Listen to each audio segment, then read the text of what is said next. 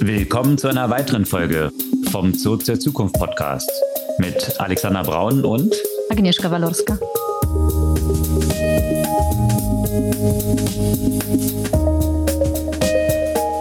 Ja, heute die Podcast-Folge unter etwas erschwerten Bedingungen vor dem Hintergrund, dass ich gerade in Kapstadt bin, in Südafrika.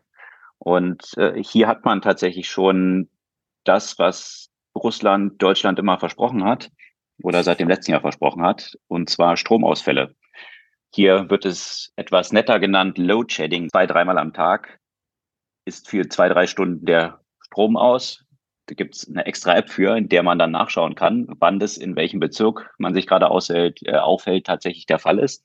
Also zumindest ist es nicht ganz unangekündigt. Man kann dann so ein bisschen in diese Richtung planen. Aber das ist natürlich schon ein besonderes Challenge, was hier dann einfach so die Tages an der Tagesordnung ist. Wenn man das ein bisschen weiter denkt, verbunden mit dem Router, der natürlich hier auch in der Wohnung steht, der dann auch nicht läuft, von daher jetzt über eine Mobile, Connection, wie wir das aufnehmen. Und äh, wohlgemerkt hoffe ich auch, dass äh, der Akku meines Laptops lang genug hält in, die, in der Aufnahme des Podcasts. Also eine Reihe von Challenges, was auch ein bisschen erklären kann, wenn das, äh, dass der Sound unter Umständen auch von meiner Seite zumindest nicht ganz optimal klingt heute. Ja, das kurz vorausgeschickt, aber was gab es Neues letzte Woche? Ja, mal wieder eine Woche mit Entlassungen und zwar unter anderem bei Google und Microsoft doch ein signifikanter Anteil von Stellen gestrichen wurde. Ja, und auch bei Apple tatsächlich auch äh, Stellenstreichungen und über die Tech-Industrie hinaus tatsächlich auch im Bankensektor, wo es eine ganze Menge Entlassung gibt. Also von daher rundum das eingetrübte Wirtschaftsklima hier seine Auswirkungen zeigt. Von Apple gab es aber auch andere News und zwar, dass sie jetzt das Headset, das viel diskutierte Headset, was jetzt endlich 23 kommen sollte, auf unbestimmte Zeit verschoben haben. Ja, sehr spannend, wann und ob das kommen wird. Aber bei Google gab es ja auch noch weitere News, nicht nur die Entlassung. Wir haben ja auch schon viel darüber spekuliert, welche Auswirkungen denn ChatGPT und insgesamt Generative AI für Google haben wird. Und dazu gab es ja auch einige Äußerungen von der Firma selbst. Und auch sonst auch diese Woche natürlich einiges zum Thema Generative AI mit vielen spannenden Einsatzmöglichkeiten und natürlich ja auch neuen Berufsfeldern, die sich daraus ergeben. Und negativen Implikationen auch für eine ganze Reihe von Leuten, so zum Beispiel für sämtliche Anwälte, die Madison Square Garden verklagen, was das mit AI zu tun hat. Äh, hm. Da steigen wir auch etwas später ein. Und äh, dann gab es äh, eine Reihe von Artikeln, die sehr stark in die Tiefe gingen, rund um Elon Musk und Twitter. Ja, wir kommen leider auch in dieser Folge nicht ganz daran vorbei. Und äh, wie wir schon vermutet hatten, Third-Party-Apps, letzte Woche hatten wir das in der Podcast-Folge erwähnt, die wurden einfach ausgeschaltet. Das war kein Versehen, sondern ist jetzt die neue Policy. Und jetzt kommt auch demnächst die erste Zinszahlung, die Twitter leisten muss, an die ganzen Banken auf und was das für Twitter bedeuten könnte.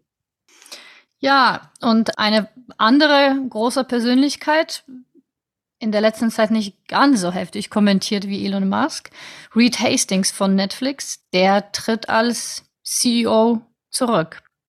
Und auch bei dem Thema Krypto geht's weiter and not in a good way. Exakt. Da gab es sowohl von Genesis negative News und was Peter Thiel auch mit der ganzen Geschichte so zu tun haben könnte und der Entwicklung von Bitcoin. Das ist der Strauß von Themen heute. Bevor wir jetzt im Detail einsteigen, kurz die Erinnerung, ihr könnt unseren Podcast gerne abonnieren, einfach auf den Folgen-Button klicken und dann erhaltet ihr die neue Folge ganz frisch jeden Dienstag ganz früh in eurem Podcast-Player mit Ausnahme der kommenden zwei Wochen, korrekt? Das stimmt, ja. Das wird in den kommenden zwei Wochen nicht hinhauen. Also in den kommenden zwei Wochen müsst ihr leider auf die aktuelle Folge von unserem Podcast verzichten. Da haben wir eine kurze Auszeit und dann geht es in drei Wochen wie gewohnt weiter. Da könnt ihr einfach die alten Folgen nachholen. Genau, die werden dann abgefragt zum Einstieg der Folge in drei Wochen. genau. Ja, steigen wir mit den Tech-Entlassungen ein. 60.000 mittlerweile schon, hat sich summiert. Mhm. Und äh, wie hat sich das in der letzten Woche so auf die unterschiedlichen Unternehmen ausgewirkt? Wer hat das dort alles angekündigt? Ja, also es geht ja quasi in diesem Jahr gleich so weiter, wie es im letzten Jahr äh, geendet hat. Äh, signifikante Stellenstreichungen bei all den großen Big Tech-Unternehmen, also großen Big Tech, ja, großen Tech-Unternehmen. Google zum Beispiel streicht 12.000 Stellen. Das heißt 6 Prozent der weltweiten Belegschaft. Und Microsoft 10.000 Stellen. Das heißt 5 Prozent der weltweiten Belegschaft. Also schon sehr signifikante Streichungen, die hängen ja auch damit zusammen, dass bestimmte Projekte bei Google entsprechend eingestellt werden. Vieles in dem Innovationsbereich. Ich weiß nicht, ob das letzte Woche oder vorletzte Woche bereits auch angekündigt wurde, dass zum Beispiel Stadia von Google auch eingestellt wird. Also überall die Äußerungen, die Stellenstreichungen sind ein Instrument in die Richtung, unseren Fokus zu schärfen, die Kosten natürlich neu zu strukturieren und eben die ganzen Talente auf die wichtigsten Prioritäten zu leiten. Ja, und was ich auch interessant fand, bei den Stellenstreichungen 10.000 bei Microsoft, die man dort gesehen hat oder die angekündigt wurden, dass dort eben auch solche Bereiche betroffen sind, die sich mit AR, VR und diesen Headsets befassen. Tja. Und äh, das ist natürlich eine interessante Entwicklung, vor allem im Zusammenhang mit der News, die von Apple vergangene Woche rauskam. Und das war einerseits natürlich auch, dass dort Stellen gestrichen werden, gar nicht in dem großen Umfang wie bei vielen anderen Tech-Playern. Die haben auch nicht ganz so aggressiv Leute eingestellt in den letzten zwei Jahren wie Amazon, Google und Meta und viele anderen. Von daher in Anführungsstrichen nur 10.000 Entlassungen. Dem hat Tim Cook aber dann noch hinzugefügt, dass er sein Payout, also das, was er als Gehalt bekommt, um fast 50 Prozent reduziert. Also er muss 2023 mit der mickrigen Summe von 49 Millionen dann auskommen. Ach, der Arme. Also das ist äh, natürlich schon ein harter Paycut. Ja, aber immerhin ein paar persönliche Konsequenzen auch. Die hat man sonst von den anderen CEOs aus der Tech-Branche nicht gehört. Also das ist sicherlich äh, eine News, die dort rauskam. Aber was die ganze Tech-Industrie mehr bewegt hat, ist, dass Apple jetzt angekündigt hat, dass schon seit mehreren Jahren heiß erwartete Headset, also Mixed Reality Headset, was AR und VR vereint. Wir hatten auch vor, ich glaube, zwei, drei Folgen nochmal drüber berichtet. Da gab es wieder so ein Leak, wo rauskam, was alles in diesem Headset jetzt drin sein sollte und wie das genau funktioniert und so weiter. Ja, da hatten wir auch schon spekuliert, kommt es dieses Jahr wirklich, weil eigentlich soll es ja seit vier Jahren schon jedes Jahr kommen. Und äh, jetzt ist wohl klar, es wird auf unbestimmte Zeit verschoben. Also das äh, ist natürlich sehr interessant, gerade aus dem Haus Apple. Apple scheint ja immer einen sehr guten Riecher zu haben, was das richtige Timing ist, Produkte einzuführen, um einen Massenmarkt zu erreichen. Und äh, gerade wenn wir so diese Gegenüberstellung haben, Meta und alles auf die Metaverse-Welten gesetzt, da wettet, wie gesagt, das frühere Facebook ja die gesamte Firma drauf. Und äh, jetzt dieses Signal von Apple, dass das Unternehmen anscheinend nicht glaubt, dass der Markt schon bereit ist, wirklich auf der breiten Massenmarktebene solche Devices aufzunehmen. Ja, und wie, wie schätzt du das ein? Also für mich kommt das, also natürlich kommt das ein Stück weit dadurch überraschend, dass immer diese Ankündigungen kamen. Aber wenn man sich anschaut, mit welchen Problemen im Moment noch die ganze Infrastruktur rund um Virtual Reality vor allem und eben das ganze Konstrukt Metaverse zu tun hat, finde ich das jetzt nicht so nicht so überraschend und wie du schon gesagt hast, äh, recht konsistent mit der bisherigen Strategie von Apple. Ähm, die haben natürlich keine Lust, einen Rohrkrepierer hinzustellen und nur ein paar Geräte zu verkaufen, wo sie ja gewohnt sind, dass jede, jede Hardware, die sie neu auf den Markt bringen, natürlich sofort zu einem äh, Hit wird. Und ja, vielleicht muss man noch zwei, drei Jahre, vielleicht fünf Jahre warten, bis das soweit ist mit der entsprechenden Infrastruktur für Virtual und Augmented Reality. Ja, mit Infrastruktur, da stelle ich mir eben mehrere Fragen. Das eine ist sozusagen die Hardware, was dort vom Device möglich ist. Und die andere Seite ist, was ist das gesamte Ökosystem? Also was sind dann die mhm. sich aufdrängenden Use Cases davon? Und äh, ich glaube, die Probleme aktuell bewegen sich noch auf beiden Ebenen. Wenn man sich eben Hardware anschaut, das ist schon eine harte Nuss, die man da knacken muss. Was ist der Formfaktor von so einem Gerät? Da will Apple mhm. natürlich immer was Gutes auf den Markt bringen und jetzt nicht so einen riesen Klunker im Gesicht. Mhm. Das ist natürlich schon von der Anpassung, die dann notwendig ist auf der Nutzerseite. Da muss man schon einen Formfaktor finden, der irgendwie auch funktioniert. Und äh, ich hatte mich schon bei den Ankündigungen, Ankündigungen, die dort vor ein paar Wochen durchsickerten, dass zum Beispiel die Batterien in einem separaten Gürtelclip getragen werden, weil man jetzt nicht so einen riesen Klunker auf dem Kopf haben möchte. Und äh, natürlich, das ver verbraucht eine ganze Menge Strom. Da hatte ich mich schon so ein bisschen gewundert, will Apple jetzt tatsächlich so eine Krücke bauen? Also ich finde es ein bisschen merkwürdig, ja. Also Not very so Apple-like, ne? Nee, genau, dann hm. sich noch so einen Gürtelclip anstecken zu müssen. Also, I don't know. Und äh, was du dann dort auch noch an den Screens abbilden musst für AR und VR, das ist schon eine hohe technische Komplexität. Und äh, ich glaube, die Kosten, die damit verbunden sind, aktuell auch noch, dass wenn das Gerät dann wirklich ein gutes sein soll, dann wird es halt mehrere tausend Dollar kosten, was wahrscheinlich auch noch schwierig ist, wenn, und da kommen wir jetzt zu diesem Ökosystem, Software und Anwendung, wenn sich hm. für die hm. meisten Nutzer der Use Case noch nicht wirklich so zwingend aufdrängt. Also man hat dann immer so gesprochen von irgendwelchen Meetings, die man dann haben kann, virtuelle Meetings, dass du die Videokonferenzen dann so, ja, in einem Augmented Space irgendwie VR, Mixed Reality durchführen kannst. Aber ich weiß nicht, ich habe bisher an den, äh, an den Aspekten, die ich dort gesehen habe, es kreiert wiederum andere Probleme. Es löst vielleicht ein paar, dass man noch einen besseren Einblick hat und mehr von den anderen Usern sieht, aber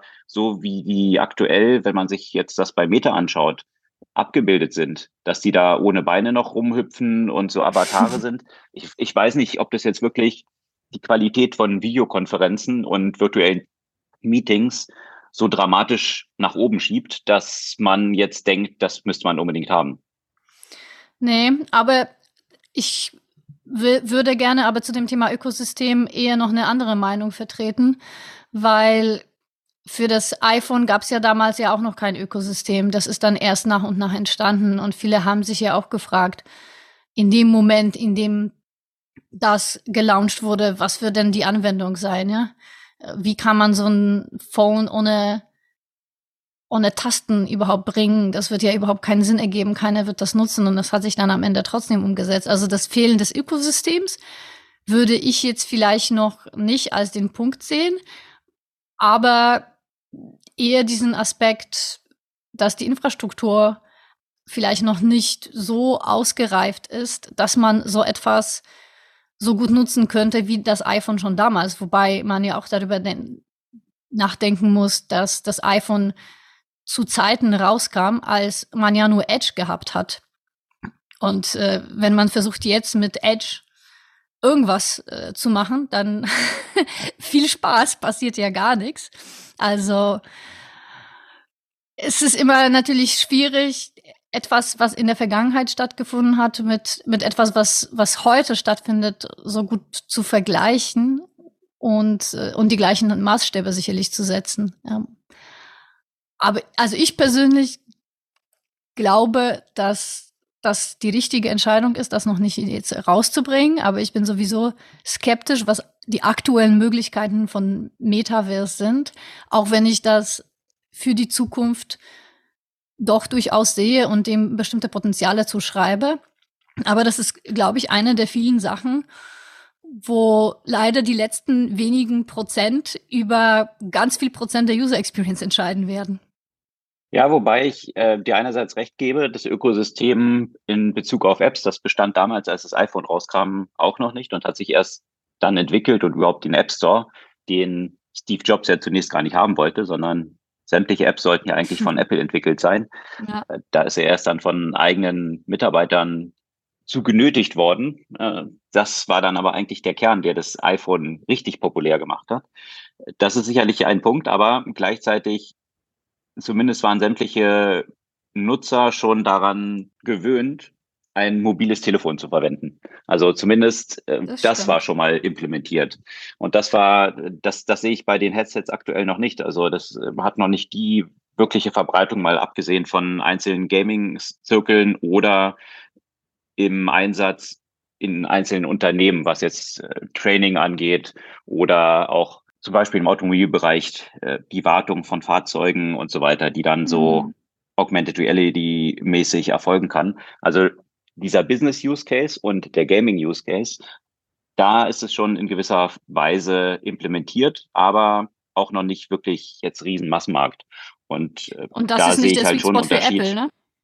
In der Regel. Also genau. Apple und ist jetzt nicht so Nischenzielgruppen oder ganz spezialisierte Zielgruppen, sondern Apple bringt halt immer Produkte für den Massenmarkt aus.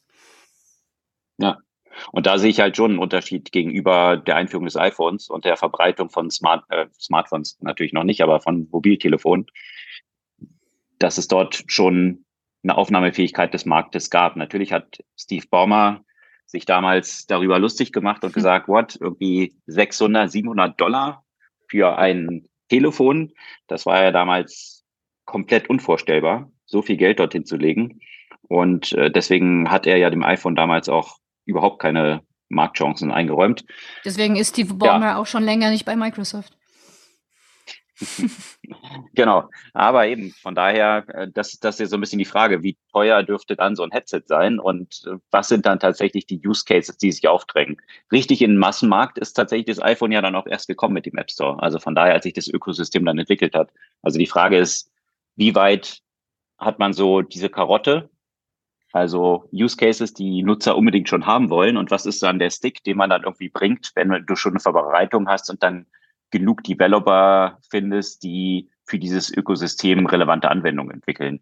Die, die ich bisher sehe, finde ich jetzt noch nicht so mega überzeugend. Hm. Nee, ich auch nicht. Aber von den nicht so überzeugenden Anwendungen zu den etwas überzeugenderen Anwendungen Lass mal wieder zurück zu Google. Das haben wir ja schon erwähnt in dem Kontext von Entlassung. Und eine der Begründungen für die Entlassung und für die Einstellung von einigen Projekten ist, wir wollen uns fokussieren. Und zwar, wir wollen uns fokussieren auf die Entwicklung äh, rund um künstliche Intelligenz. Und da gab es ja auch ein paar spannende Berichte dazu, welche Unruhe die Entwicklung rund um ChatGPT in Google bei Google verursacht haben. Hm, ja, gab es ja unter anderem von, von New York Times eine, äh, einen entsprechenden Bericht und darüber haben wir auch schon natürlich spekuliert, was hat das für Konsequenzen? Wird die stärkere Integration von ChatGPT jetzt bei Bing und Microsoft-Produkten denen einen kompetitiven Vorteil gegenüber Google bringen und wie ist denn eigentlich Googles Reaktion angesichts dessen, dass natürlich Google nicht jetzt erst vor drei Monaten das erste Mal von künstlicher Intelligenz und von Generative AI gehört hat. Die haben natürlich seit langem ihre Kompetenzen in diesem Bereich und haben ja schon vor lange, lange Zeit dort, dort investiert. Und ja, wie reagieren Sie auf diese entsprechenden Entwicklungen? Ja, wenn man sich sämtliche Google-Produkte anschaut, dann ist es natürlich klar, dass Google schon längst eine AI-First Company ist. Also das haben sie ja schon vor vielen Jahren als ihre Mission ausgegeben. Und ob man heute einen Search macht, auf dem Google, was man als Google kennt, eben der Suchmaschine, was eigentlich so der zentrale Bereich und Umsatzbringer auch noch ist, aber auch bei Handys, ja, wie Bildbearbeitung dort abläuft, bei den äh, Android-Telefonen entsprechend. Über sämtliche Produkte hat Google schon längst AI sehr zentral integriert. Und von daher stellt sich dann immer die Frage, die jetzt dann eben aufgekommen ist, äh, einzelne Entscheidungen, die dann gefallen sind, Produkte auch nicht rauszubringen bei Google, hatten, so hat Google es auch begründet, dann auch mit ethischen Fragestellungen zu tun. Und das betrifft genau solche Geschichten, solche Chatbots, wie jetzt mit ChatGPT von OpenAI entsprechend rausgebracht wurden. Da hatten wir auch schon diskutiert, dass für Google wahrscheinlich zwei zentrale Hindernisse existieren. Einerseits, dass eine solche Antwortmaschine das klassische Search mit vielen Anzeigen, die sich in vielen Resultaten unterbringen lassen, also den zentralen Umsatzbringer für Google, dass sich das negativ auswirken könnte. Wenn man nur noch eine Antwort hat, kann man entsprechend schwerer dort so viele Anzeigen noch unterbringen. Und eben diese andere Komponente, die ich erwähnt hatte, ethische Fragestellungen. Und äh, mhm. da hat es vergangene Woche eine ganze Menge Diskussionen rund um dieses Thema gegeben, weil jetzt natürlich diskutiert wird, zwängt OpenAI jetzt Unternehmen wie Microsoft und Google eine Neupositionierung in Bezug auf diese ethischen Fragestellungen auf.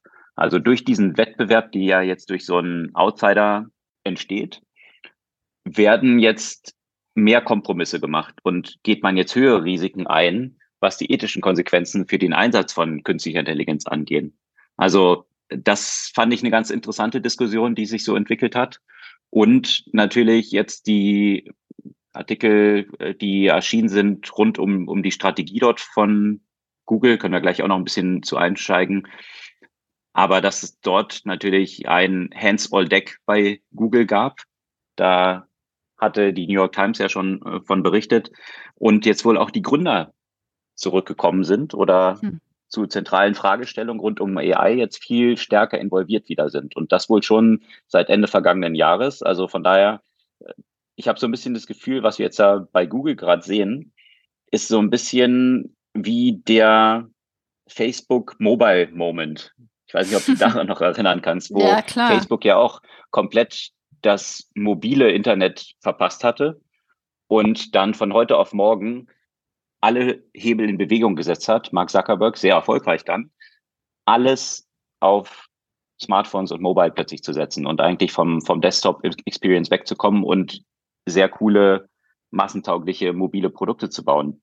Also ich frage mich, ob man das so gut vergleichen kann, weil natürlich, man kann ja Google nicht unterstellen, sie hätten KI äh, gar nicht auf dem Bild. Ne? Das ist ein Thema, in das sie super früh investiert haben, nur vielleicht nicht mit diesem letzten konsequenten Schritt, äh, das tatsächlich in Richtung Endkunden noch stärker rauszubringen. Und das war ja das, was ChatGPT vermutlich jetzt bewirkt hat. Ja, dass Google AI in sämtliche Produkte schon sehr zentral integriert hat und schon seit vielen Jahren AI First Company sich selbst bezeichnet.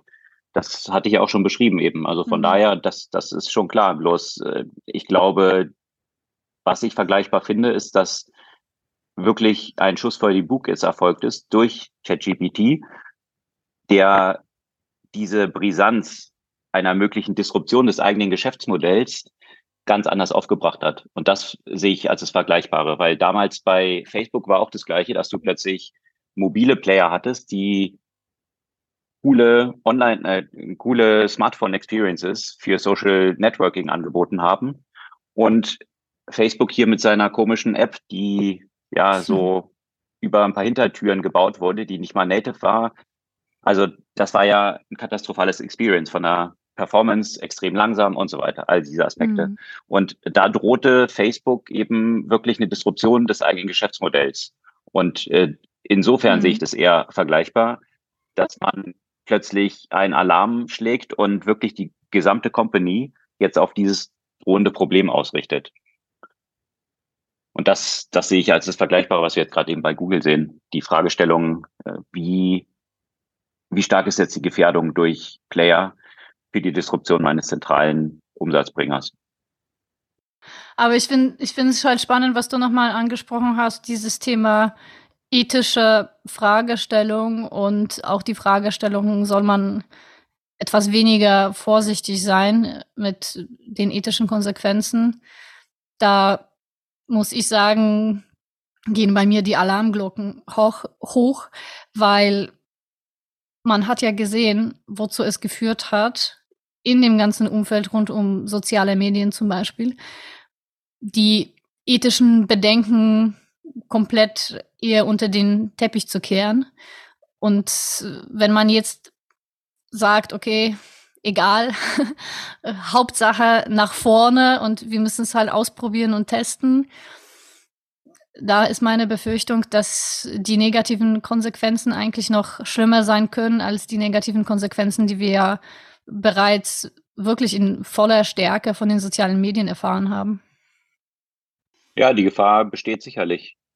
Ja, vor dem Hintergrund, da steigen wir auch gleich noch ein, wie zum Teil jetzt auch eben solche Sachen wie GPT-3 auch verwendet werden, schon von Scammern, von Hackern. Also, dass es für solche Technologien, die so viel Potenzial haben, dieses Potenzial in beide Richtungen eben gibt.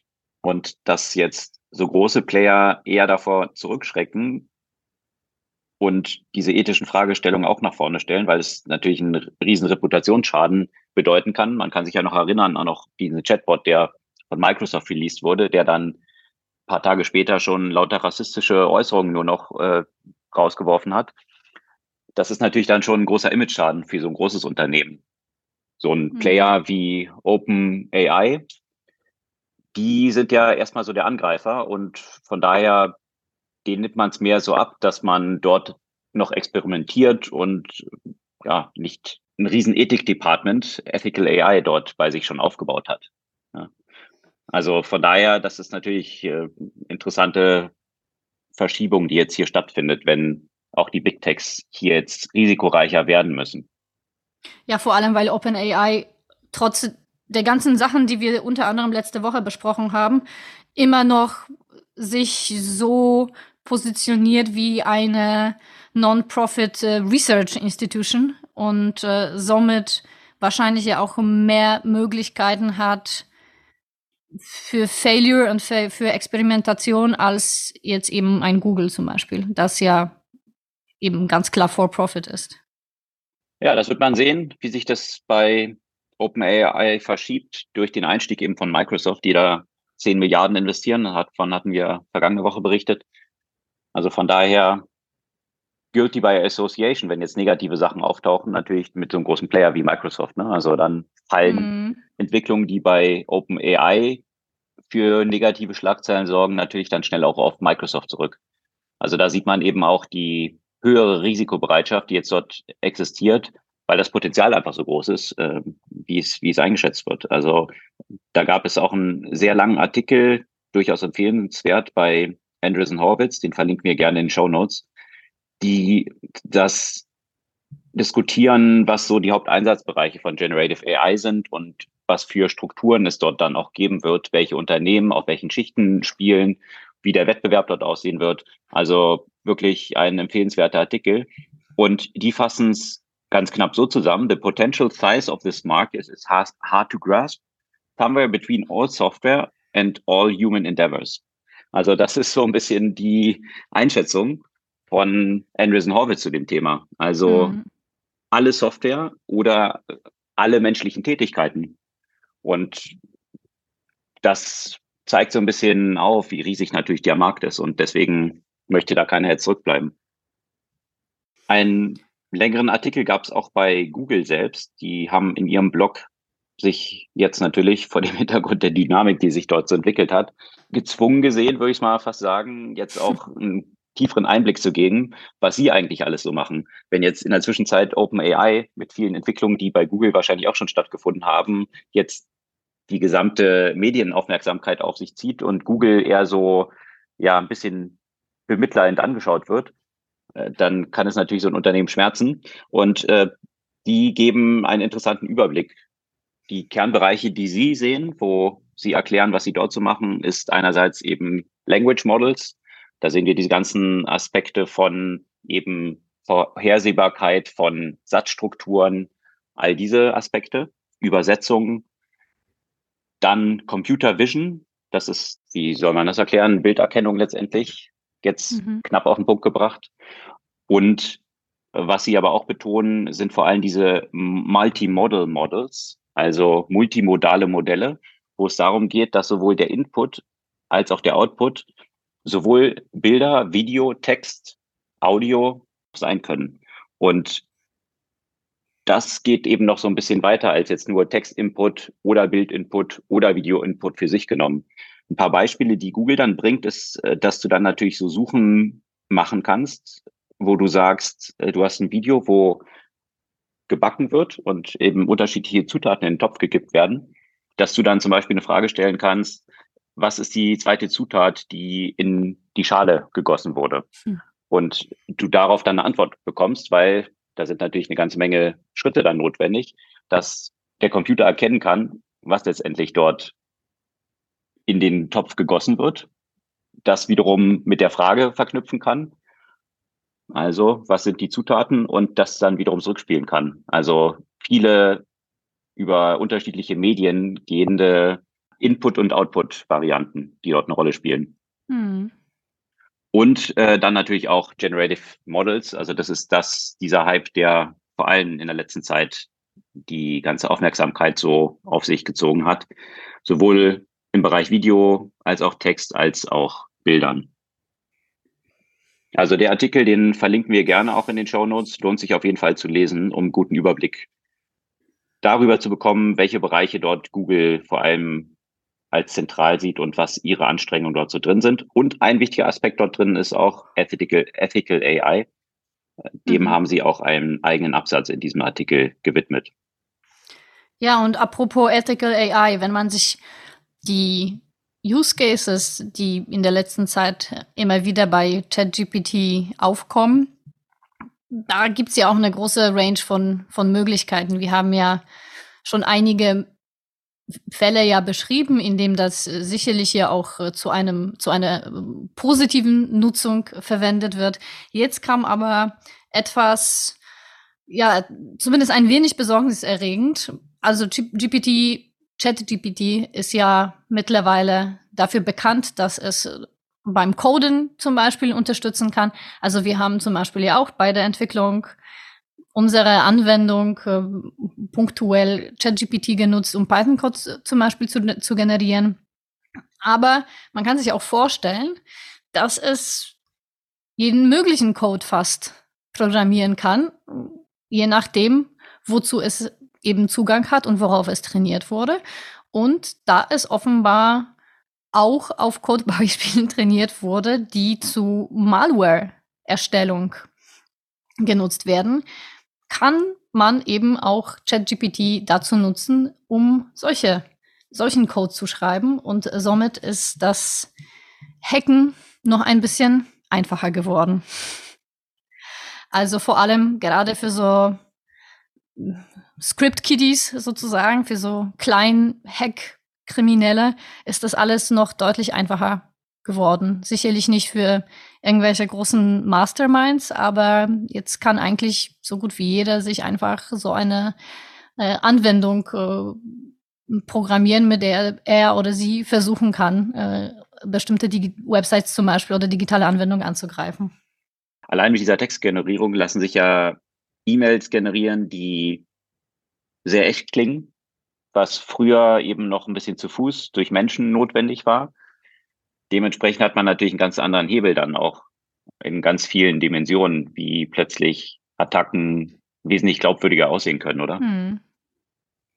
Ja, eine weitere Anwendungsmöglichkeit von AI, die sich vergangene Woche gezeigt hat und für viel Schlagzeilen gesorgt hat, ist der Einsatz von AI im Kontext von Bilderkennung und zwar von der Madison Square Arena. Also eine große Unterhaltungsarena, wahrscheinlich die berühmteste der Welt in New York. Und äh, da ist rausgekommen, dass die verhindern, Anwälte oder Mitarbeiter von Anwaltskanzleien, die laufende Verfahren gegen diese Veranstaltungsarena, also Madison Square Gardens, haben, an der Teilnahme von Veranstaltungen dort auszuschließen.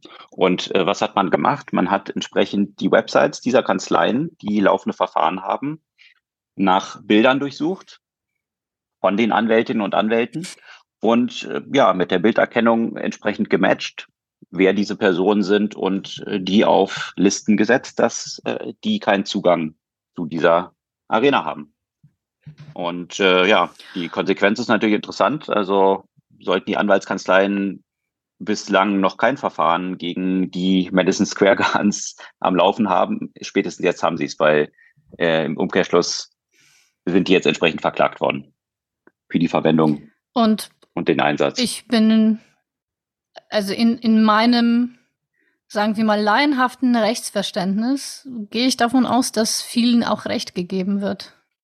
Ich könnte mir auch vorstellen, dass, weil ich meine, Madison Square Garden ist ja auch nur das Venue. Also genauso gut könnte ich mir auch vorstellen, dass ich als der Künstler, die Künstlerin, die dort auftritt, oder sonst noch der, derjenige, der diese, diese Veranstaltung dort tatsächlich veranstaltet, könnte ich auch eigentlich dagegen klagen, dass da irgendwelche Leute nicht auf mein Konzert zum Beispiel oder zu meiner Veranstaltung reingelassen werden. Absolut. Was interessiert mich als Künstlerin oder Künstler, ob jetzt Madison Square Garden äh, eine Eben. rechtliche Auseinandersetzung mit irgendjemand hat. Das ist ja nicht mein Problem. Also von daher will ich diese genau. Leute dann ausschließen? Sicherlich nicht. Also ein äh, interessanter Use Case davon und oder Miss-Use Case, von dem wir sicherlich noch eine ganze Reihe sehen werden. Die Möglichkeiten oder die mhm. Potenziale mhm. sind dort eben wie immer bei sehr mächtigen Technologien sowohl ins Positive als auch ins Negative sehr groß. Aber wo wir eben bei dem Thema Bildern bereits sind, eine andere Anwendung, die muss ich sagen, wenig überraschend ist, weil man könnte sich das ja eigentlich schon ganz gut ausmalen und in einem ja limitierten Bereich konnte man das bisher schon anwenden. Ein Tool, den man ja auch übrigens auch selbst ausprobieren kann, den man am einfachsten beschreiben kann als Photoshoppen mit Worten. Das heißt, ich kann mir zum Beispiel ein Bild von mir in, weiß nicht, in Sportklamotten hochladen und sagen, und jetzt bitte zieh mir ein Kostüm an oder ein Sommerkleid an. Und das scheint ganz gut funktionieren. Nicht nur mit Menschen und Bekleidung, sondern auch mit äh, Hintergründen und so weiter. Also das, was ja de facto mit auch bestimmten Anwendungen wie Facetune und so weiter schon möglich ist, dass man recht gut Hintergründe ändert, dass man ja auch zum Teil Haarfarbe äh, ändert, Bekleidung ändert, alles Mögliche ändert. Das kann man jetzt einfach mit der entsprechenden Beschreibung. Hm. Ich äh, bin gespannt, welche Use Cases sich daraus bilden. Ich nehme mal an, die werden nicht zwangsläufig mit bestimmter Kleidung anziehen zu tun haben. Ja, diese, diese Use Cases gab es ja eigentlich schon sowieso mit äh, Deep Nude und so weiter, also ethisch sehr fragwürdig. Da muss man ja auch sagen, in diese, wenn es in, diesem, in diese Richtung geht, da sind die Fortschritte natürlich noch deutlich schneller als alle anderen. Überraschend. Ja, wenig überraschend. Ansonsten, was ich sehr spannend fand in der vergangenen Woche, hat mir auch schon vor, vor einigen Tagen oder sogar vor einigen Wochen ein unserer Zuhörer, Pavel, einen Link zugeschickt zu einem Podcast-Interview mit einer Frau, die sich schon jetzt als Professional Prompt Engineer bezeichnet. Wir haben ja auch schon darüber vor paar Monaten gesprochen, als dieses ganze Generative AI im Kontext von Bildern natürlich sehr auf der Agenda war und äh, wie man eben die entsprechenden Prompts für die Generierung von Bildern am besten gestaltet. Da muss ich sagen, das fand ich ja sehr spannend. Allerdings, da ich jetzt nicht unbedingt ein Künstlerin bin, war das für mich natürlich noch ein bisschen eine neue Welt und viele von den Begriffen, die dort verwendet werden, waren mir neu, musste mich da sehr äh, gut informieren und Informationen eben zusammenschreiben, um die entsprechenden Prompt zu generieren. Das ist aber anders in dem Kontext von Sprache, wo ich sagen würde, das, das ist voll meine Welt. ich kann mich noch ganz gut erinnern, als damals, damals, ne, ist ja auch schon ein paar Jahre her, als die ersten Suchmaschinen kamen und man musste sich halt wirklich anstrengen, um die richtigen Sachen zu finden. Weil es natürlich noch sehr weit entfernt war von der Intuitivität, die jetzt gegeben wird. Und auch da musstest du so ein bisschen so Professional Search Engine äh, Engineer werden, um die besten Informationen rauszubekommen. Und so ist es jetzt im Moment ein bisschen mit dem Chat-GPT, wo man wirklich merkt, wenn man so ein bisschen das Gefühl für Sprache und Struktur hat, dass man enorm viel aus diesem ChatGPT rausbekommen kann. Und viele von den Anwendungen, die jetzt gerade auf ChatGPT basierend gelauncht werden, die sind nichts anderes als einfach eine UI, die einfach vorprogrammierte Prompts hat, so dass die Nutzerinnen und Nutzer sich gar nicht groß überlegen müssen, okay, wie mache ich jetzt die richtigen Prompts, sondern einfach mal die entsprechenden Texte reinkopieren und dann kommt das Ergebnis raus. Und das ist genau der Job von den Prompt Engineers, äh, von denen es, äh, nehme ich an, in der Zukunft immer mehr geben wird.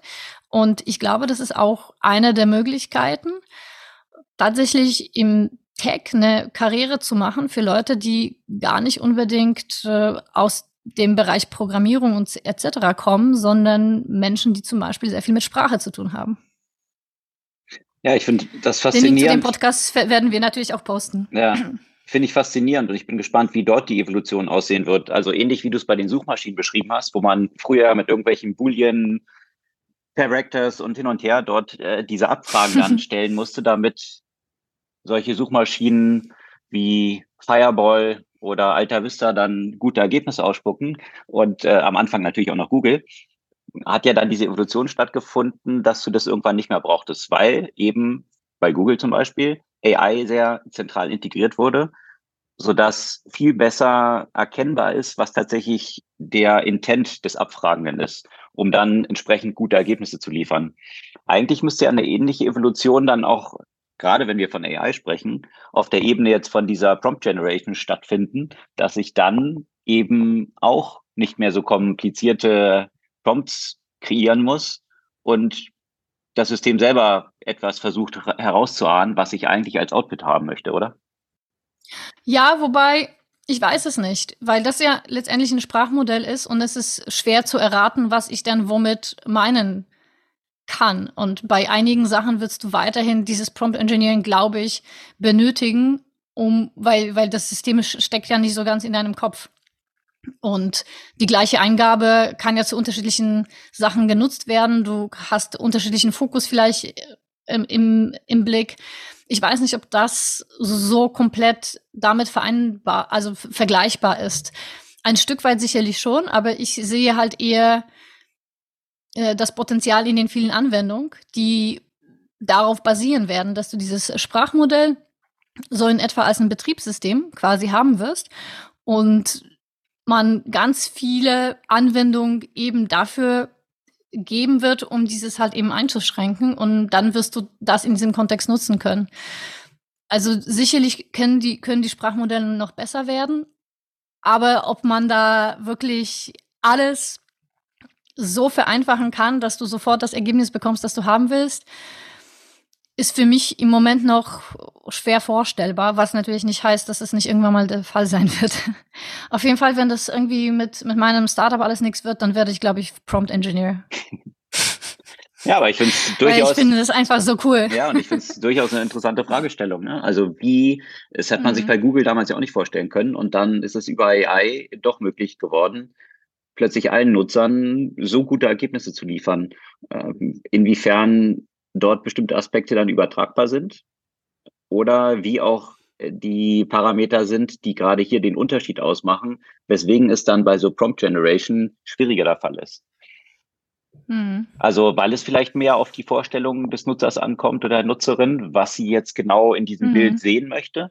Und äh, jetzt eine rein faktische Anfrage, wie sie bei Google erfolgt, nach ja, genau. Ähm, dort vielleicht was anderes dann liefert. Also ich könnte mir vorstellen, dass das so, eine, so ein Vektor ist, der hier mhm. unterschiedlich ist. Und von daher mhm. das natürlich schwieriger äh, ja, von der AI vorhersehbar ist, was die Nutzerin jetzt wirklich dort sehen wollte. Mhm. Ich glaube schon, ja. Aber sicherlich noch äh, großer Raum für jede Menge spannender Startups, die darum gebaut werden und hier wahrscheinlich auch eben Richtung Massenmarkt eine Brücke bauen können, um das einfacher zu machen. Mhm. Ob das nun Prompt-Engineers sind, die ihre Sachen verkaufen oder eben zusätzliche Applikationen, die wie so ein Middle-Layer dann draufgesetzt werden. Äh, vielleicht äh, mhm. ist es auch eine Frage des UIs. Vielleicht hat man dann irgendwelche Stellregler, wo ich sagen kann, ich will jetzt mehr, äh, das soll jetzt mehr technisch aussehen oder das soll mehr so natürlich aussehen. Keine Ahnung, kann man sicherlich. Aber das ist das, was die Prompt-Ingenieure machen, ne? Also es geht ja gar nicht um die eigenen Prompts zu verkaufen. Also du hast ja auch tatsächlich schon diesen Job von Prompt-Engineers bei solchen Anwendungen, die eben diese UIs erstellen, um eben die Nutzung von, von den Sprachmodellen einfacher zu machen. Also du kannst zum Beispiel, wenn du jetzt bestimmte Anwendungen hast, die zum Beispiel LinkedIn-Post oder sonstige Posts generieren, die Leute, die, die das eben erstellen, die das halt möglich machen, das, da, das sind ja unter anderem die Prompt Engineer, die eben, also deren Job ist dort quasi im Hintergrund, die Prompts quasi so vorzuprogrammieren, dass du eigentlich nur deine Stichworte oder deine Textbausteine halt äh, reinpackst und daraus wird dann entsprechend zum Beispiel ein um, LinkedIn-Post mit einer bestimmten Tonalität, äh, in einer bestimmten Sprachform und so weiter generiert. Ne?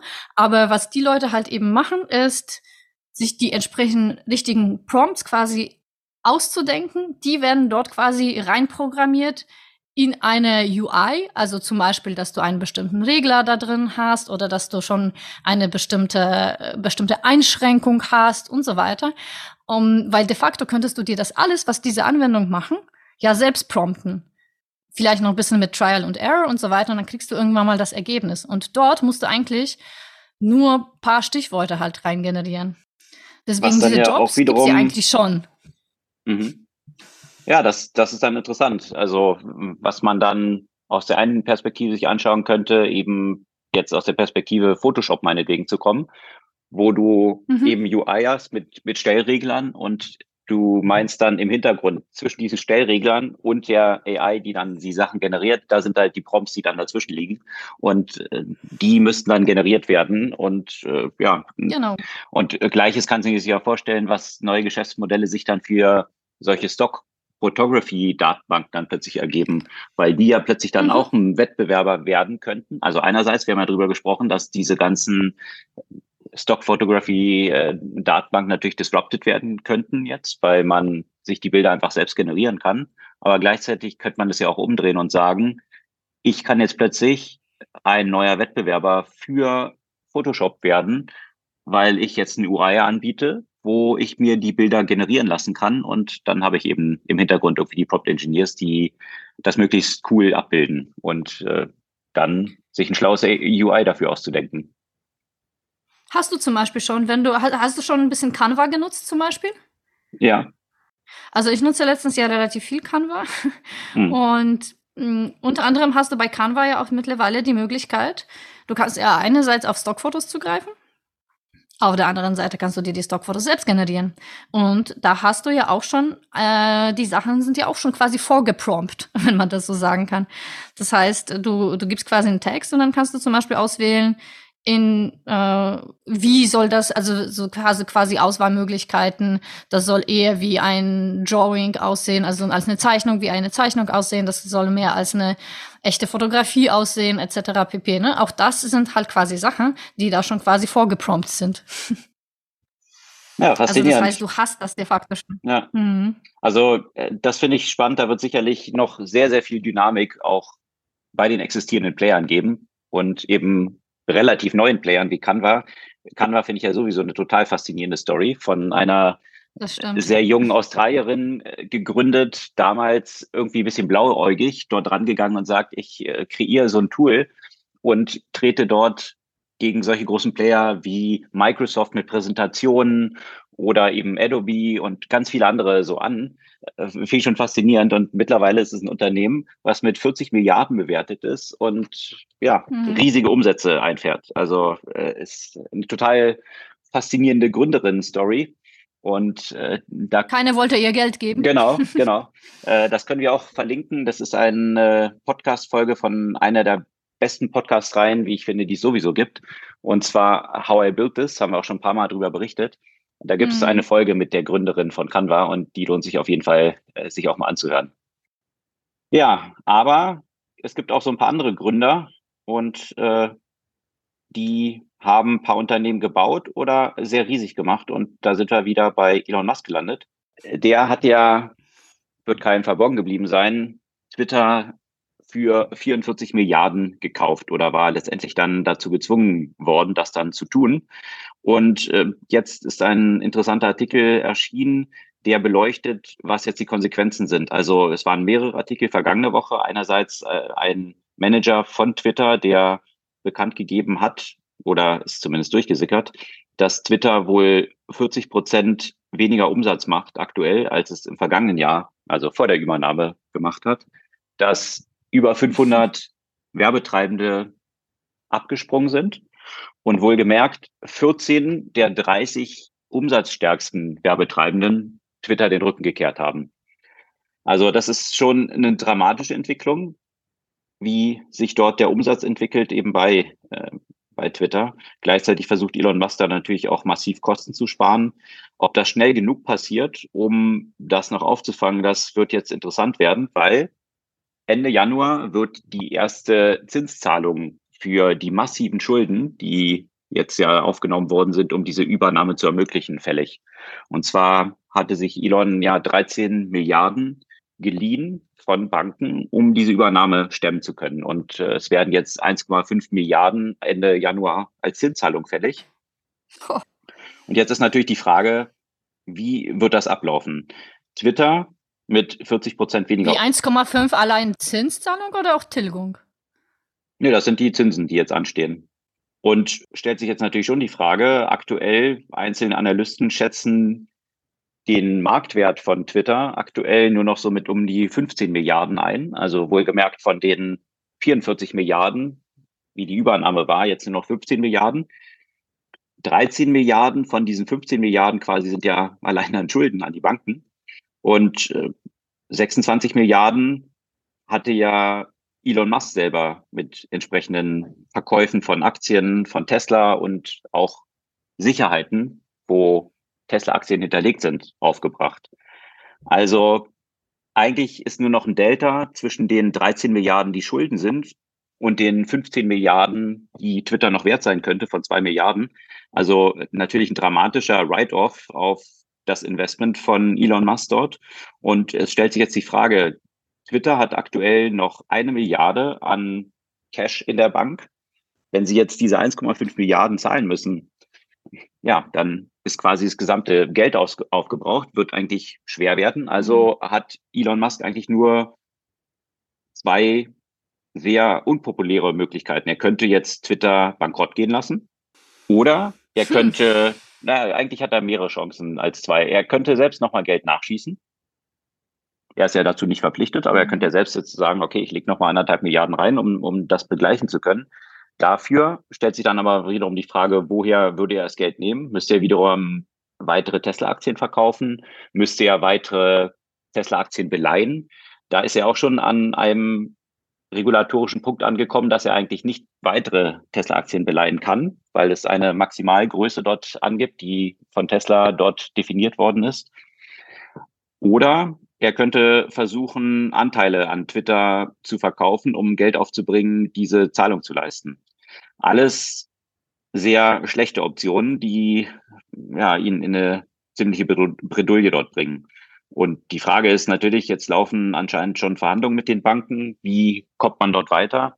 Die Banken haben natürlich jetzt auch kein Interesse, dass Twitter bankrott geht und äh, dann mhm. sie sich darum schlagen müssen. Also natürlich, weil sie jetzt Kredite werden sie als erster befriedigt dort aus denen, was dann übrig bliebe. Aber das ist natürlich auch nicht die präferierte Option. Äh, das Problem von den Banken ist aber, die haben es jetzt in ihren Balance Sheet sitzen und die kriegen das selbst mit einem extremen Discount, kriegen sie kaum äh, Interessenten jetzt, um diese Schulden quasi weiter zu verkaufen. Also eine sehr mhm. knifflige Situation. Ähm, bisschen Verhandlungsmasse hat Elon Musk natürlich, weil eben die Banken sicherlich auch nicht an, am Bankrott interessiert sind. Aber gleichzeitig, ja, signifikantes Investment von Elon Musk ist dort erstmal tief unter Wasser. Schauen wir mal, ob er dort solche Turnaround-Qualitäten dann noch zeigen kann und Twitter dann doch noch so umgedreht bekommt, dass es zu einem Riesenerfolg wird. Wir werden es weiter beobachten. Im Moment kann man sich das zwar irgendwie schwierig vorstellen, aber wer weiß, wer weiß. Ja, vor allem ist er dort eben auch so ein bisschen amokmäßig unterwegs. Wir hatten ja auch vergangene Woche berichtet, dass eben plötzlich eine ganze Reihe oder eigentlich sämtliche Third-Party-Apps, also externe Entwickler, die über die APIs von Twitter entsprechende Clients, also Applikationen auf Twitter gebaut haben, die plötzlich nicht mehr funktionierten. Und man sieht dort so ein bisschen dieses typische Management bei Elon Musk. Also erst Tatsachen schaffen und dann nachher die Regel dafür generieren.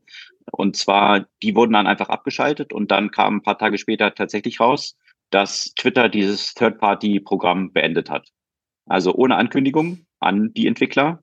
Und ja, äh, gab es auch ein paar natürlich etwas betrübte oder ärgerliche Posts dann dazu von einzelnen dieser Entwickler, die gesagt haben, die haben da zehn Jahre dran gearbeitet, Klar. dort so ein Client zu bauen und äh, einfach von heute auf morgen existiert es jetzt nicht mehr. Das ist natürlich dann immer so ein bisschen das Risiko, wenn man in einem Ökosystem entwickelt und nicht selber der Owner der ganzen Aspekte ist. Also sicherlich ein großer Schaden, der dort mal wieder entstanden ist und ein Schaden, äh, wo wir gerade bei Kosten sind, der jetzt auch wohl einer Anwaltskanzlei drohen könnte.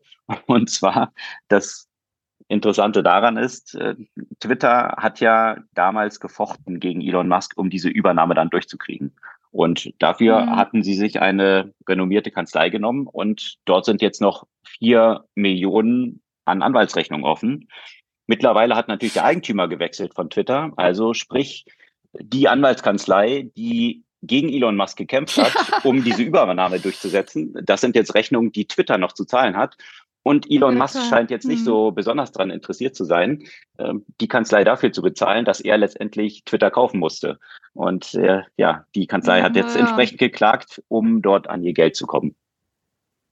Na, kriegt wahrscheinlich recht, weil das äh, hat jetzt, solche Verbindlichkeiten haben jetzt nicht mit persönlichen Befinden von Elon Musk zu tun. Aber apropos Kanzleien, ich habe mich ja auch gefragt, wie die rechtliche Lage ist, auch mit den App-Entwicklern oder den, die, den Third-Party-Entwicklern und Entwicklerinnen, die jetzt quasi aufgrund dieser Veränderung einfach vom einen Tag auf den anderen ausgeschlossen wurden. Auf welche vertraglichen Basis diese ganzen Anwendungen dann auch entstanden sind und äh, welche Chancen sie im Zweifel bei einem Rechtsstreit haben werden. Da müsste man sich jetzt. Da müsste man sich jetzt wahrscheinlich mhm. so die Terms of Use für, von den APIs von Twitter im Detail anschauen.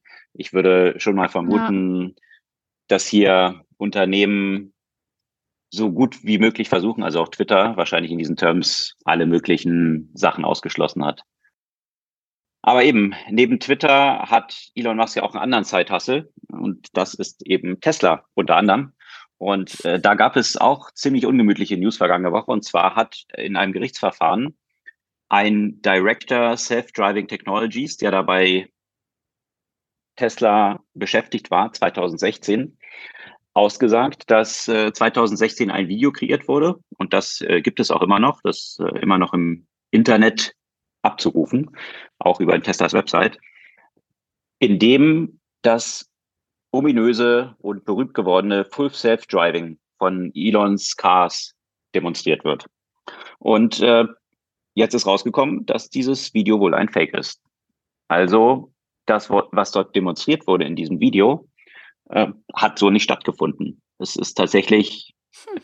hat dort menschliche Fahrer gegeben, die das Auto gesteuert haben, die auch häufig eingegriffen haben. Dann wurde unter anderem auch demonstriert, wie der neue Tesla eben problemlos rückwärts einparken kann. Äh, de facto ist es so gewesen, mhm. dass der wohl auf dem Tesla-Gelände in einen Zaun gecrashed ist beim rückwärts einparken.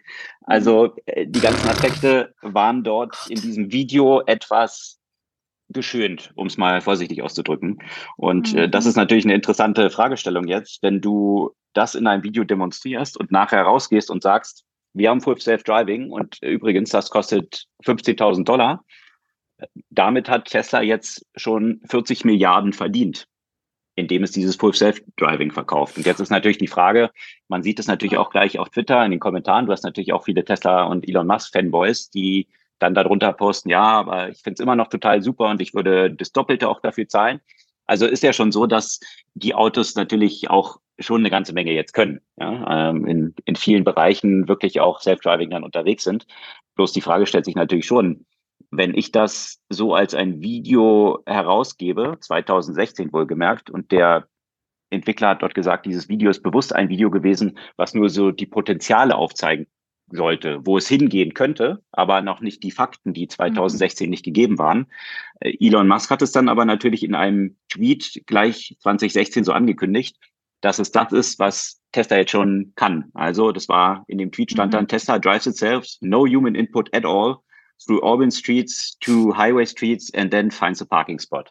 Das war wie Elon mhm. dieses Video angepriesen hatte und äh, dass es mehr Science Fiction war als die Tatsache damals, das äh, ja bin ich mal gespannt, wie Gerichte jetzt das sehen werden und welche Konsequenzen das auch noch haben könnte.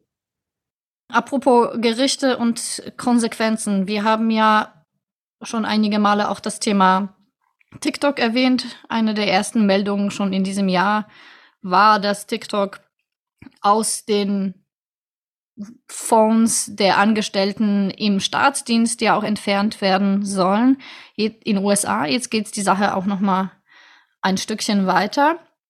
Nicht nur die Staatsangestellten sollen die Technologie nicht mehr nutzen, sondern TikTok wird aus vielen Netzen der Universitäten und Schulen in den USA äh, verbannt äh, und, und dort eben verboten. Das ist so der weitere Schritt äh, in Richtung äh, Komplettverbot. Natürlich können die Leute das ja weiterhin über ihre Mobilnetze nutzen, das ist ja klar.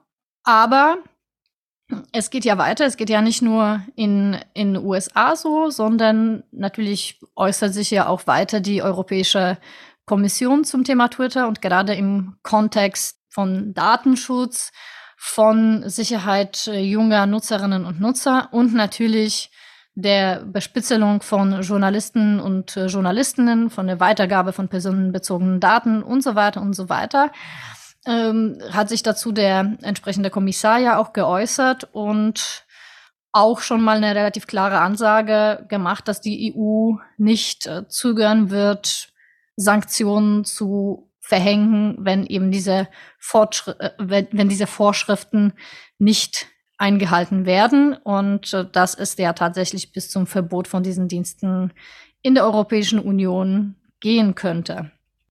Äh, weiteres Thema bei TikTok, wie es sich herausgestellt hat, diese Viralität, die äh, bei TikTok so gut möglich ist und so ein ja, Erfolgs Faktor bei Twitter ist. Warum sage ich immer Twitter, wenn ich TikTok meine? äh, bei Twitter gibt es dann nicht diese Viralität, äh, glaube ich, wie bei TikTok. Mhm.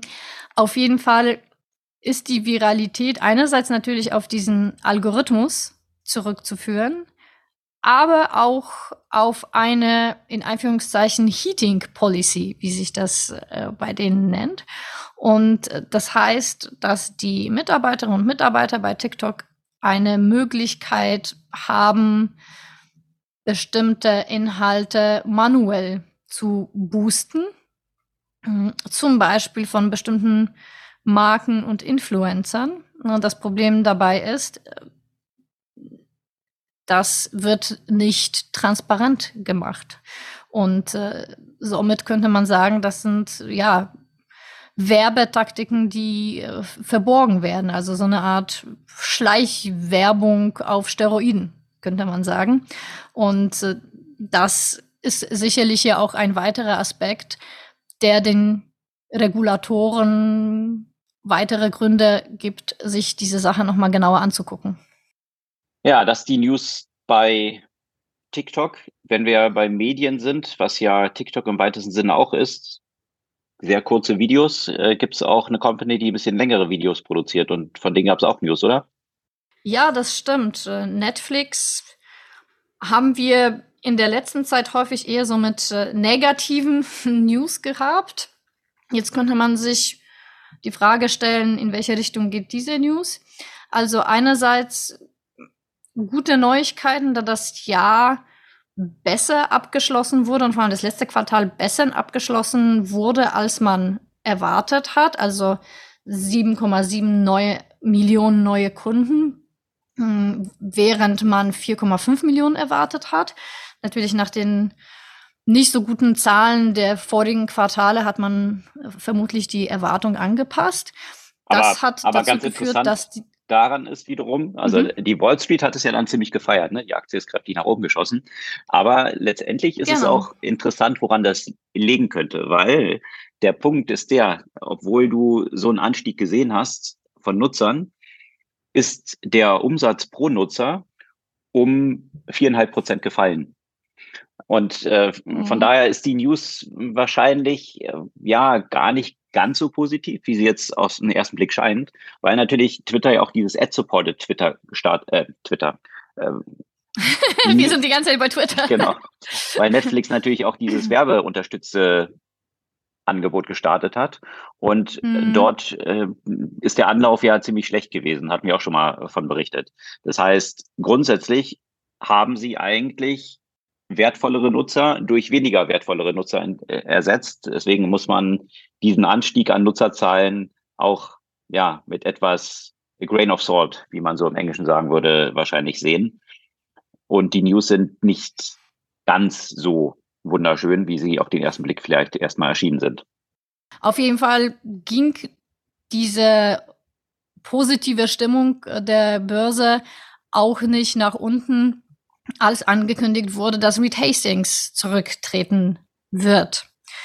Und äh, der hat ja auch schon seit längerem dieses Modell der Doppelspitze gefahren, obwohl das ja häufig in den VC-Kreisen nicht befördert, nicht gefördert wird und auch nicht als erwünscht, sagen wir mal, dargestellt wird.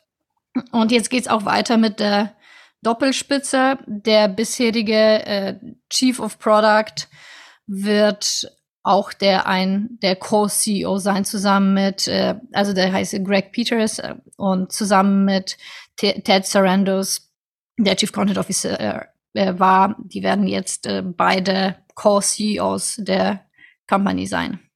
Und äh, das ist jetzt nicht eine sehr überraschende äh, Meldung, beziehungsweise nicht überstürzt. Die beiden waren ja schon seit zweieinhalb Jahren darauf vorbereitet, dass diese Übergabe stattfinden wird. Aber trotzdem ein gewisses Amazon slash Jeff Bezos Moment äh, dort. Jetzt mit Fall. Retastings, der lustigerweise ja früher bei Amazon gearbeitet hat dann Netflix gegründet hat und äh, natürlich eine Wahnsinns-Success-Story mit Netflix dort aufgebaut hat. Zunächst mal so ein DVD-Rental-Company, wo man DVDs wieder zurückschicken konnte und damit Blockbuster erstmal aus dem Rennen geschickt hat, die am Anfang natürlich äh, Netflix nur belächelt haben und dann plötzlich zum veritablen Wettbewerber für Hollywood-Studios geworden ist. Also schon eine riesen Success-Story, die natürlich dort Retastings mit Netflix aufgebaut hat, äh, der jetzt als Gründer seinen Hut nimmt. Eine riesen Success-Story. Ja, sein, seinen Hut nehmen. Genau, riesen Success-Story genau. hatten ja auch so ein paar andere aufgebaut. Äh, und zwar die Winkelfoss-Brüder, die zunächst mal ja Facebook aufbauen wollten. Und äh, so, wenn man den Gerichtsunterlagen glaubt und äh, dem Facebook-Film The Social Network ja tatsächlich wohl die Idee dazu hatten und äh, Mark Zuckerberg eigentlich nur beauftragt hatten, das für sie zu programmieren und dann ja waren sie plötzlich raus. Äh, darüber haben die Winklevoss-Brüder Berühmtheit erlangt und haben letztendlich, glaube ich, dann in diesem Verfahren 300 Millionen an Compensation von Facebook oder Mark Zuckerberg erstritten. Und äh, das Geld hatten sie zwischenzeitlich ziemlich gut eingesetzt, weil sie recht früh kräftig Krypto gekauft haben, Bitcoin und auch ganz anderen Aspekte und haben dann Genesis aufgebaut, ein Krypto-Investment-Vehikel. Da konnte man eben Anlagen entsprechend tätigen und hat dann sehr hohe Verzinsung bekommen. Und jetzt im Zuge dieses ganzen Fallouts rund um FTX musste jetzt auch Genesis bekannt geben, dass sie out of business sind. Also ein weiter größerer Kollaps in diesem ganzen Krypto-Universum. Sicherlich Schlag auf Schlag, der hier so kommt. Äh, der Tja. Bitcoin hat sich in der letzten Zeit ja wieder ein bisschen beruhigt und gefestigt. Aber das sind definitiv nochmal nicht so gute News. Vor allem war das vergangene Woche gepaart dann auch noch mit einer anderen News und zwar ein weiterer Held des Silicon Valleys oder Held oder Villain in der letzten Zeit wohl ja, äh, je nachdem, wie man ihn politisch sieht, Peter Thiel. Und äh, Peter Thiel hat ja auch signifikant in Bitcoins investiert gehabt. Und das Interessante war, jetzt kam raus, dass er die im Laufe von 2022 alle verkauft hat.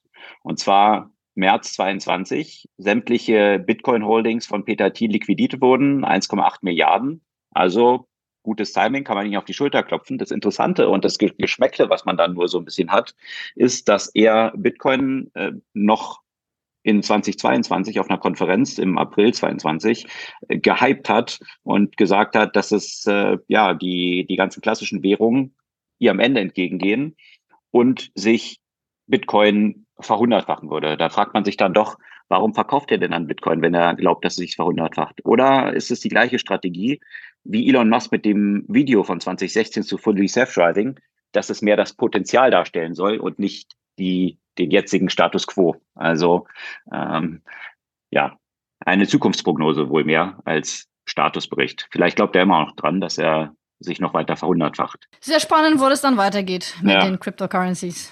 Ja, und Oder was dann, was dann es nicht geht. Genau, und was dann auch als Regulierung dann mal kommt, weil im klassischen Securities-Bereich würde man das dann schon eher als Pump and Dump bezeichnen, was ja verboten ist. Und äh, ja, vielleicht müsste es ähnliche Regulierung dann auch im Krypto-Umfeld geben, um sowas künftig zu verhindern. Ja, das soll es für diese Woche an Themen gewesen sein. Hast du eine Buchempfehlung? Ja, und zwar, das musste ich mir reinziehen. Äh, ein Buch, das, glaube ich, auch vor nicht langer Zeit rausgekommen ist.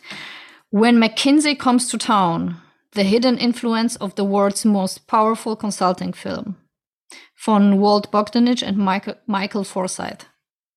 Kann man sich schon okay. vorstellen. Also McKinsey hat ja worum es geht. Ja, McKinsey hat ja wahrscheinlich ungewollt in der letzten Zeit sehr viele, sehr medienwirksame Schlagzeilen gemacht. Ansonsten hat McKinsey ja das immer vorgezogen, eigentlich nicht so in den Schlagzeilen aufzutauchen. Also hm, dreht sich das Buch dann um die Skandale auch, die in der letzten Zeit dort so in den Medien waren? Ja, ich weiß nicht, wie viele von denen tatsächlich so stark in den Medien waren. Also viele von den Sachen waren mir jetzt zumindest nicht so bewusst, aber auf jeden Fall geht es viel darum, wie wenig dieses Unternehmen sich darum geschert hat, ob das, was sie machen, irgendwie vertretbar ist. Also Beteiligung von McKinsey an über, also wirklich auf der ganzen Welt an sehr, sehr vielen sehr unethischen Vorhaben. Du meinst, es sei ein Problem, dass man Purdue Pharma in den USA unterstützt hat, äh, die Opioide ähm, zu verkaufen und äh, wie man die besser an den Markt bekommt, solche Sachen? Oder? Unter anderem, aber natürlich ja auch nicht nur, auch es geht ja natürlich auch um die Beteiligung an Projekten in Südafrika während Apartheid. Es geht ja um äh, Beteiligung von ähm, an Projekten in China und zwar dort, wo es auch Zwangsarbeit von Uiguren unter anderem geht. Also ganz, ganz, ganz viele, ganz, ganz viele Aspekte. Unter anderem auch die Behandlung von Migrantinnen und Migranten in USA, wie sie die entsprechenden Behörden versucht haben, effizienter zu machen. Also Beteiligung an sehr vielen Vorhaben, zu denen man, ja, glaube ich, nur eine Meinung haben kann. Hm. Ja, interessant halt auch in so einem Fall, den ich gerade äh, genannt hatte. Ja, ich meine die Opioid-Krise, die äh, die man in den USA hat. Äh, da gab es tatsächlich ja auch äh, ein Gerichtsverfahren, wo McKinsey verklagt wurde von 49 Staaten. Mhm. Und äh, da gab es Ende 2021 ein Settlement, wo McKinsey dann 600 Millionen dafür gezahlt hat. Mhm. Wenn man sich mal anschaut, die Auswirkungen davon und was tatsächlich die Arbeit dann von McKinsey war, weil äh, zunächst wurde Purdue ja durch die FDA nicht zugelassen. Mhm. Und interessanterweise ist dann McKinsey dort geheiert worden und äh, FDA ist auch ein Kunde wiederum genau. gewesen von McKinsey. Und die haben dann wiederum Studien äh, dort äh, beaufsichtigt, die dann gemacht wurden, Scientific Studies, sagen wir mal in Anführungsstrichen. Äh, also ist schon, ist schon dramatisch, äh, wie, wie man dort auch dann tätig gewesen ist. Ja. Ja, auch das ist einer der Fälle, die dort beschrieben werden. Sicherlich kann man dann nicht pauschalisieren. Also eine der Probleme an dieser Organisation ist auch sicherlich auch eine der Stärken. Das heißt, dass, dass es ein, eine sehr große Unabhängigkeit gibt von den Partnerinnen und Partnern und äh, somit kann man ja womöglich daraus nicht einen Schluss auf die gesamte Organisation natürlich machen. Aber die Organisation lässt sowas in jedem Fall zu. Wie schätzt du das Buch ein? Ist es jetzt ein, eine sehr plakative Darstellung? Ist es ausgeglichen? Wie würdest du das Buch so beurteilen? Es ist ja schwer zu sagen, schwer von, von draußen zu beurteilen. Sicherlich ist es interessant, wenn man selbst dort gearbeitet hat, sich das durchzulesen und das mit der eigenen Erfahrung zu vergleichen. Mm, ich hatte, ich habe jetzt nicht das Gefühl, dass es so extrem plakativ ist, aber natürlich geht es ja hier vor allem um, um die Skandalfälle, ja, das ist klar. Ja, ich habe gerade nur so ein kleines Quote äh, gelesen von Stiglitz, dem Nobelpreisträger. Mhm. Der, der hat das Buch so beurteilt, every page made my blood boil. ja. Also eine Leseempfehlung, äh, das When McKinsey Comes to Town, The Hidden Influence of the Most Powerful Consulting Firm. Das die Buchempfehlung dieser Woche. Das soll es für diese Woche und auch für die kommenden zwei Wochen gewesen sein. Wie gesagt, zwei Wochen Pause unseres Podcasts in den folgenden Wochen und dann hören wir uns in drei Wochen wieder. Bis dann.